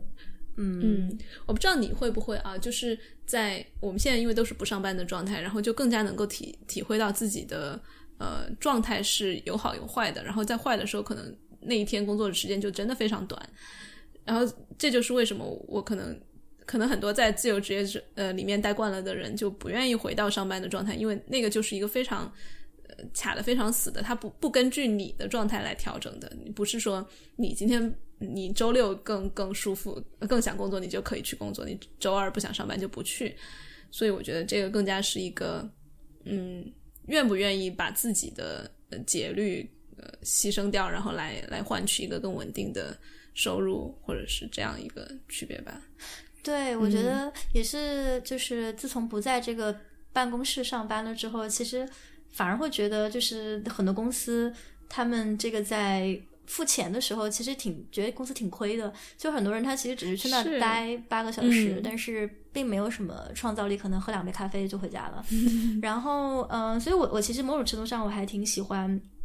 荷兰在推的这种，比如说可以就是 part time，或者说就是 work from home 的一些这种机制吧，就是说它相对于就是你可以不用去上班，你你虽然是在一个这个全职的工作里，但是你可能有一些天里面可以并不用就是去公司上班，然后呃，就是我觉得就是不用去办公室这件事情，就其实已经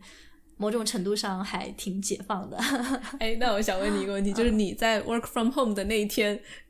高产嘛，反正我是我，因为之前上班的时候是有一天也是 work from home，但那一天我就各种偷懒。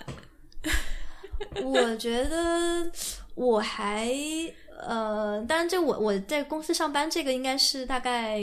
呃两两年前两年以前的事情。我反而觉得我在家的时候会呃更更 focus 一点。对对，我觉得有有一种心态上的变化，就是上班的时候我就会觉得，那反正我要就是。Fill the eight hours，那我就是这个工作就稍微拖一点也没关系。但事实上，就是大多数的呃工作，其实你并不需要八小时才能做完，嗯嗯你其实两个小时就可以做完了。但是上班的时候，你就有那么一种 incentive，就要把它拖到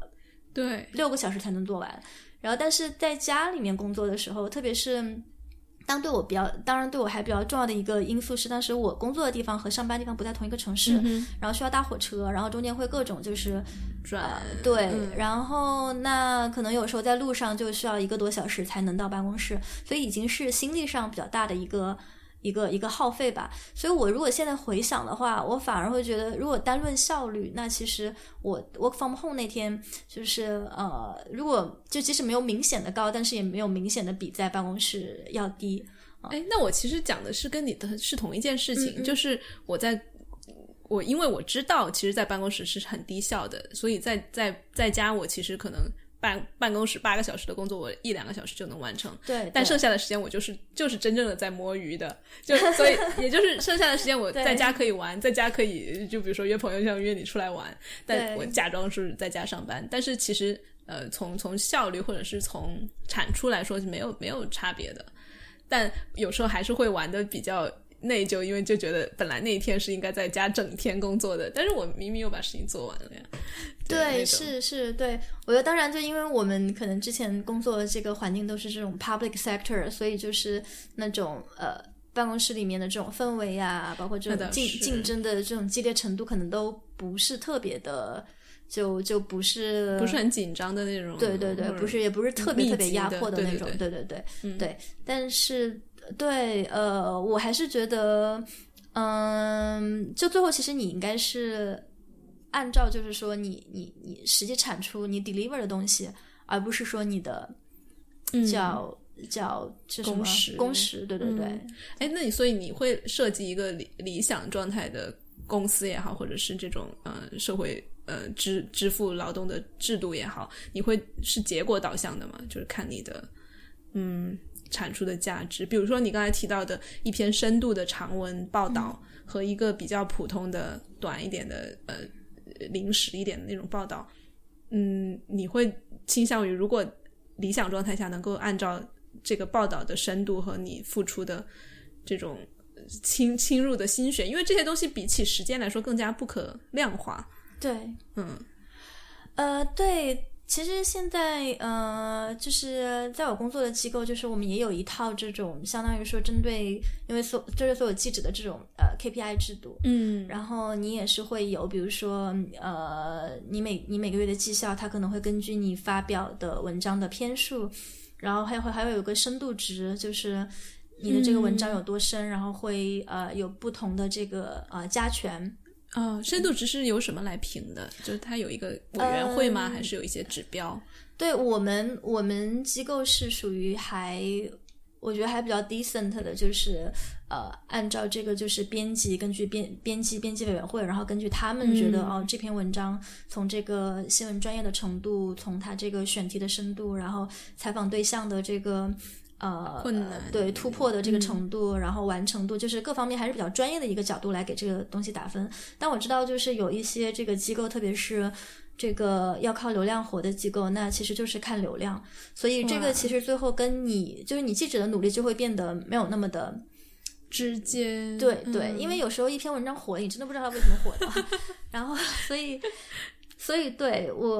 我会现在其实已经有一些这样的制度吧，但是我自己，我自己如果从那种呃非常理想化的一个程度来看的话，我是很反对就是给内容创作打分的。嗯我会觉得，就有一些东西，当然你一看就知道它很不好，但是好的东西，他们可能好的方面就是呃有很多种，然后你其实很难说，就是如果你引入一个打分系统的话，其实你就是在呃忽视了，就是说内容创作它本身的价值的意义。嗯这一篇文章很有可能就是一幅艺艺术作品，在不同的评论家那里会得到非常不同的评论，然后它本身就是非常鼓励个性、鼓励鼓励不一样的看法的一个东西。嗯那对，那就是就就其实并不是特别的，就是那个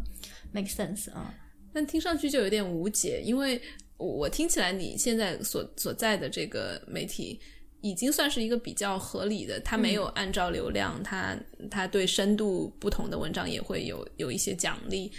嗯，听起来也算是一个不那么坏的一个制度了，虽然也在打分，那我就在想，如果不打分的话，你会以什么样的就更理想的状态来来接收支付，或者如果你是一个公司，你如何支付你的员工呢？嗯，或者甚至如果不从雇佣的角度来看，这个社会如何来呃来衡量一个人创作创造物或者是作品的价值？嗯，对，我觉得这是一个对非常好也非常大的问题，就是，嗯、首先我想讲一下，比如说我现在的这种打分机构，我之所以觉得它还是比较合理的，一个是因为有这种就是这个 alternative 存在，就是说这个流量为王的这种，那是更不合理的一种制度。另外就是我现在其实还是算是有这个创造力在，但是毕竟还是属于这个新闻的范畴，嗯，所以在新闻业里面是有一些行业标准的，它可能不会像就是艺术行业那么的五花八门，但新闻行业里面就是你对一篇新闻作品，如果你去看这个普利策奖的一些东西，那大家其实是会有一些有一些公认的东西在里头的，然后所以创造力会占的部分其实不是那么的多，嗯，然后嗯那。基本的一些原则，如果如果如果如果一篇作品就是它很有创造力，但是它如果不符合一些基本原则的话，那嗯。其实对是有相对是有有一部分是还比较确定的，所以我觉得这是打分某种程度上合理性的一个来源。但是我自己就是对于 gen in general 的这种就是内容创作者。呃呃，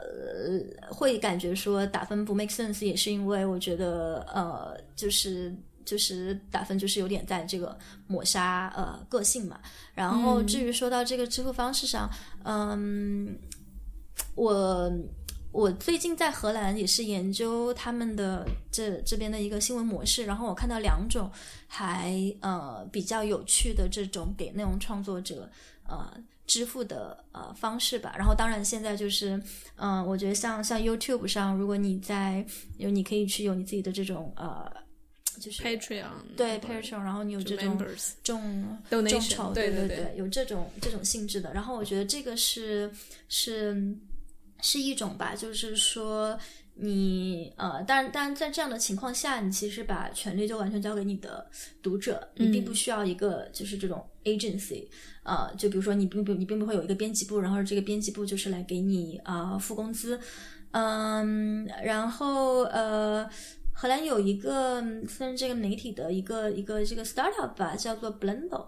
然后它的那个模式呢，就是嗯，它它是一个平台，然后它上面就是会有很多呃来自不同媒体的文章，然后这个读者呢是选择就是说在读完了之后，呃。你要不要给这篇文章就是呃进行付钱啊、嗯然后你并不就是 subscribe to 呃就是 certain YouTuber，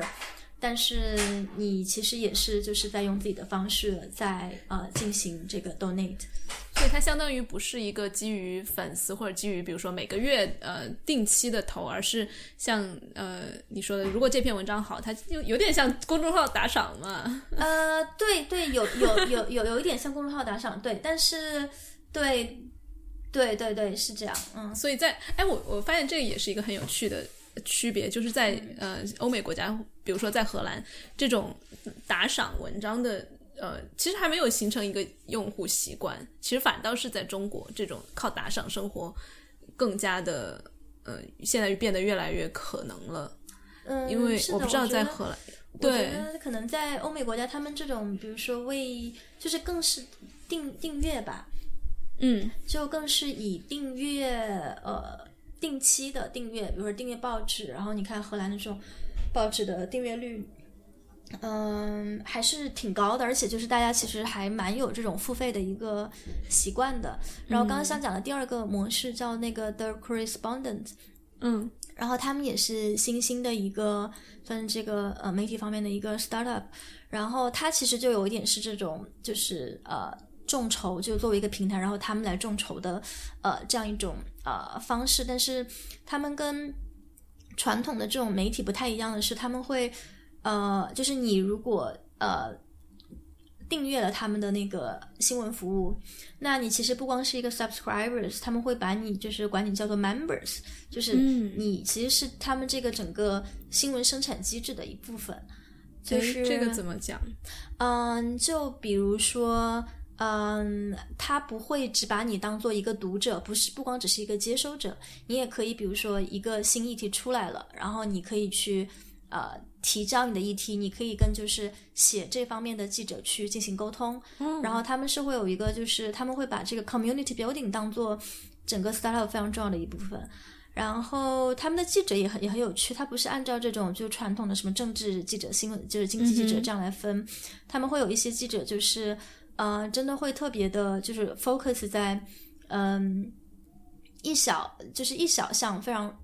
专注的这个部分，比如呃我不知道现在还还有没有，但是早些年听说有一位记者，他专门就是在写这种 stereotype，就全球范围的这种 stereotype，所以嗯刻板印象，嗯，对，嗯，对，就是所以你可以有，就是还比较呃不一样的这个视角吧。然后，嗯呃，当然，当然，这里讲到的那是就是他他他们他们的这个员工，嗯呃，主要还是他们的这个就是 staff writer，然后全球范围内也会有一些这个 freelancer。呃，虽然他们这个模式上很创新，但是这个在呃付给这个 freelancer 呃薪水的时候，嗯呃据我所知，应该也还是一些比较传统的方法，也就是结合你的字数和你的这篇文章的一个综合的深度，嗯然后给这个作品进行定价。所以，嗯，我目前可能呃并没有看到一种就是特别超出，比如说这个呃评价系统，对对对，这种定价系统，嗯，对，就就超出这种对深度加呃呃它的就是它的深度加上它的这个呃数量的一个，嗯就是就是超出这两项的一个评价系统。嗯嗯，但我在反而在想，如果抛离开呃，就是这种定量的或者是打分的这种模式，会不会反而嗯不不利于激励创作者？比如说，因为如果没有、嗯不再打分的话，可能也也是一个，其实又回到 UBI，可能是一个生产力无比呃已经已经很高的一个、一个社会，然后、呃、无比的富足。那在这样的情况下，人人生产出来的屎和生产出来的黄金都可以得到很很多的那个呃回报，所以在这个时候，你还如何去没有打分的机制？没有，那可能更多的就是内内内部驱动是吗？就如何驱动你自己去生产更多的黄金呢？嗯，对，那首先确实可能要还是回到就是怎么怎么定义这个黄金上来。对，谁来定义？然后对对对，嗯像就梵高的作品，在他生前的时候也卖的跟屎一样，就所以是所以你也要意识到，就是说，比如说一个东西，那有一些东西是创作者觉得特别有价值的，但是它可能确实非常的艰涩难懂，是，然后但它很有可能是开创了一个新的流派，嗯。然后所以这部分呢，就是业内会逐渐就是已经形成了一套这种这种标准，当然这个标准是否合理就可以、嗯。可以再说，嗯嗯，但我觉得对于就是大量这种普通的创作者，就是要怎么样去呃给自己的作品定价，嗯。我会觉得，至少在我我自己的一个创作过程中啊，我会希望说，嗯，第一是这个东西它是我真正关心的东西，嗯嗯，然后那比如说我在报道欧洲的时候，我其实还蛮关心就是一些这种普通人的故事的。然后，如果这个普通人的故事它能够反映某一个时代浪潮的时代浪潮的侧面，那呃，这个东西会是我很想去去做的呃一个题目。然后第二是，嗯、你希望你你生产的这个东西它不要是 cliche，它要有一定的价值增量。就那比如说一个题目，它已经被千百个记者已经写过了，那这个时候你再能有价值增量的可能性就会很小，你可能就只是会重复说他们已经呃，就是在在在在重复的这些东西。那嗯、然后第三是嗯、就是你呃，如果如果想继续去做你关心的这个东西，又想有一定下那个呃呃呃信息增量、价值增量，然后第三个是。你嗯有多大的这个资源可以去呃做到？就是你你这你这个稿子就是做下来，你最后的这个完成度有多少？那包括你能不能有这个呃资源，真的去接触到最核心的这些呃最核心的这些人物，最核心的这些信息。然后嗯嗯，如果不行的话，你的这个 alternative 是什么？就是我会觉得，就是如果从我自己的这个创作的角度上来说，嗯呃，如果我能做到这些，然后我能呃，它能够呃满足我的这些呃，作为创作者，我为什么觉得这个东西要把它做出来，能够满满足这个 desire，然后同时。我又还以比较高的一个完成度去完成了，那对我来说，这就是一个我觉得说得过去的一个一个创作。但很有可能你大多数的时候创作并不是这样的，大多数的时候是呃有一个热点奔过来，然后你被要求说你来跟一下这个事情吧。然后当然你还是可以就是呃用你的这种视角去 justify 说，哎，这个东西你看它其实也很也很就是很重要啊什么的。嗯但是可能你的，但是可能你的那种呃呃创作就是驱动力对对对，嗯驱动就不会那么就不会那么强吧。反正我我我是这样感觉的，我觉得内容创作者或多或少就是会选择成为内容创作者的人。呃，至少在开始的时候，或多或少还是有一点这种理想主义在的吧。嗯就是你的驱动肯定首先来自于你自己，是然后其次，如果就是有一个更合理的这种啊、外部环境，然后能够给你你付出的这些时间精力相对合理的一个回报，我觉得其实大多数的内容创作者已经会呃就感觉挺开心的了。是对对，然后呃，如果在此基础之上，你还有一些除了这个经济回报之外的这种社会回报，那包括像就是每位创作者在跟就得到一些读者的反馈啊，得到一些读者非常真情实意的这种反馈。呃，然后在每做一个新的内容创作的时候，都能够看到自己成长的一些轨迹。比如说，我今年做的跟去年做的有那么一点点进步，然后其实就是是额外的，我觉得会，嗯，对，就是超出这种呃，就是经济方面的这种 incentive 吧。嗯，我觉得你这个说的特别好，就已经回到了我们刚才说芬兰那个实验最后的一个结论，就是。呃，经济效应和社会效应，还有个人幸福感，或者是所谓的这种我们这种呃内容创作者，外表上看起来像在养懒人，然后但是你也能够创造一定的经济价值，然后也也也能提升个自己，就是呃个人也在成长，然后又能够如果能够嗯产生一些社会影响，不管是很小的社群还是很呃很大的一个社会影响，我觉得都是一个很值得去去做的事情。是的，看 强行结束，然后我们聊了还蛮久的。你有什么要补充的吗？关于 UBI 或者是关于内容创作？对，我觉得刚才我们提到的那个就是思想实验吧，还真的是挺值得每个人都去做一做。就不管你现在是呃在一个公司里面做着全职的呃员工，还是你正在呃就是创业，或者是你现在正在处于一个。呃，无业状态，或者是你现在正在做一个斜杠青年，我觉得就是 UBI 给我们至少给我的一个启示啊，就是说它提供了一种一种想象，呃，而且并不是完全乌托邦的一个想象，就是嗯，我们怎么样去看待说，嗯，我们的生活与工作与钱的关系，所以那呃，虽然现在 UBI 并呃，在可持续、可可可见的这个未来，可能不一定会很快发生，但是呃，还是会建议大家说，就想一下，如果就是 UBI 明天就要实行了，你会去做什么样的工作？你还会不会做你现在正在做的这些事情？然后呃，也许通过这样的一个呃假定吧，能够对自己的人生，对自己。呃，与工作的这个关系有一些啊新的视角。嗯嗯嗯嗯，特别好。你说到这个，我其实想补充两个问题，也是类似于这种假设性的。这是我在一本书叫《The Big Leap》里面看到的。他就讲，其实每个人他都有不同的 zone 嘛，就大部分人可能在 zone of competence 或者 zone of excellence 就觉得已经很不错了。但是其实你要去追求的是 zone of genius，就是你真的在那个那个那个领域是你。发挥你天才的领域，其实每个人都有。然后如何达到？他就问两个问题，一个是 What work do I do that doesn't seem like work？就是什么样的活儿我做起来根本就不像在工作，然后所以我可以一直做它，然后也不会觉得累，也不会觉得无聊。然后这是一个问题。另外一个就是呃，In my work, what produces the highest ratio of abundance and satisfaction to amount of Time spent 就是在我的工作里面，什么样的事情能够产生最高比率的满足感和和富足感？呃，跟就是这种就性价比吧。也就是说，做什么样的事情，哪怕是只是做一分钟、十分钟，你都会感觉到那一天都非常的满足。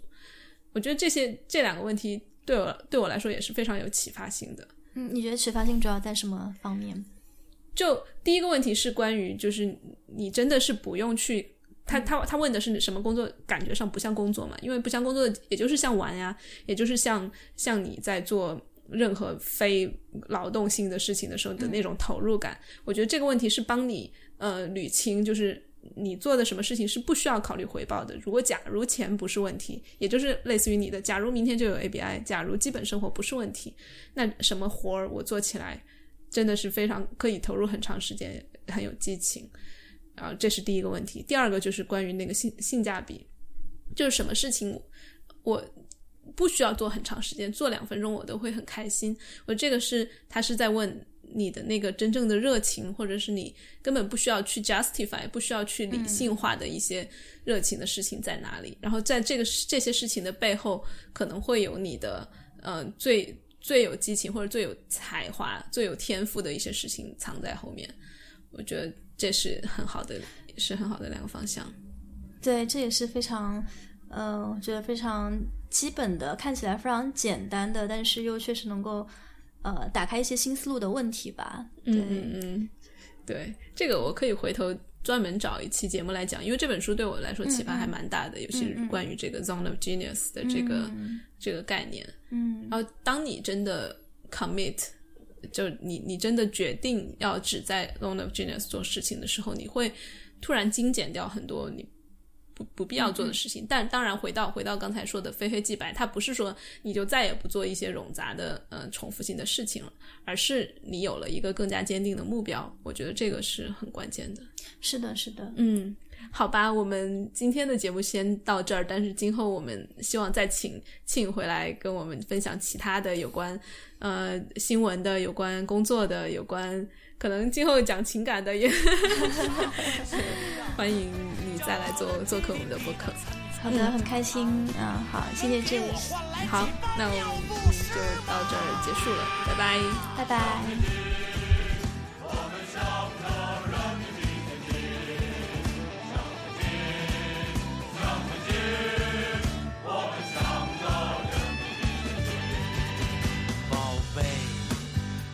叫挣钱花。老爸，我爱你呀、却无能为力了，所以以后要靠你自己了。爸爸，我衷心的祝福你了，好好的成长，不要生病啊，努力学习才能省掉赞助费呀、将来你长大了自己挣钱花。这才是你老爸我的心愿呐、可是我的宝贝，你知道吗？现在的钱有多么难挣啊！养一个孩子真的不容易呀、计划生育还有必要吗？伟大的祖国，它超有钱呐、四万个亿跟我有啥关系呀、骄傲的 GDP 它蹭蹭的涨啊，能给我换来几包尿？骄傲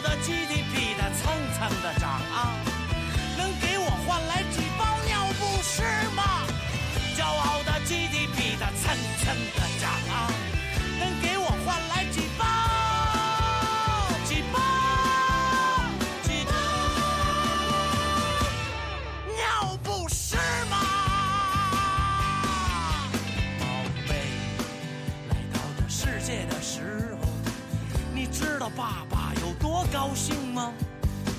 那天我请了我们很多的朋友，还给你取了这个好听的名字，你就叫中前。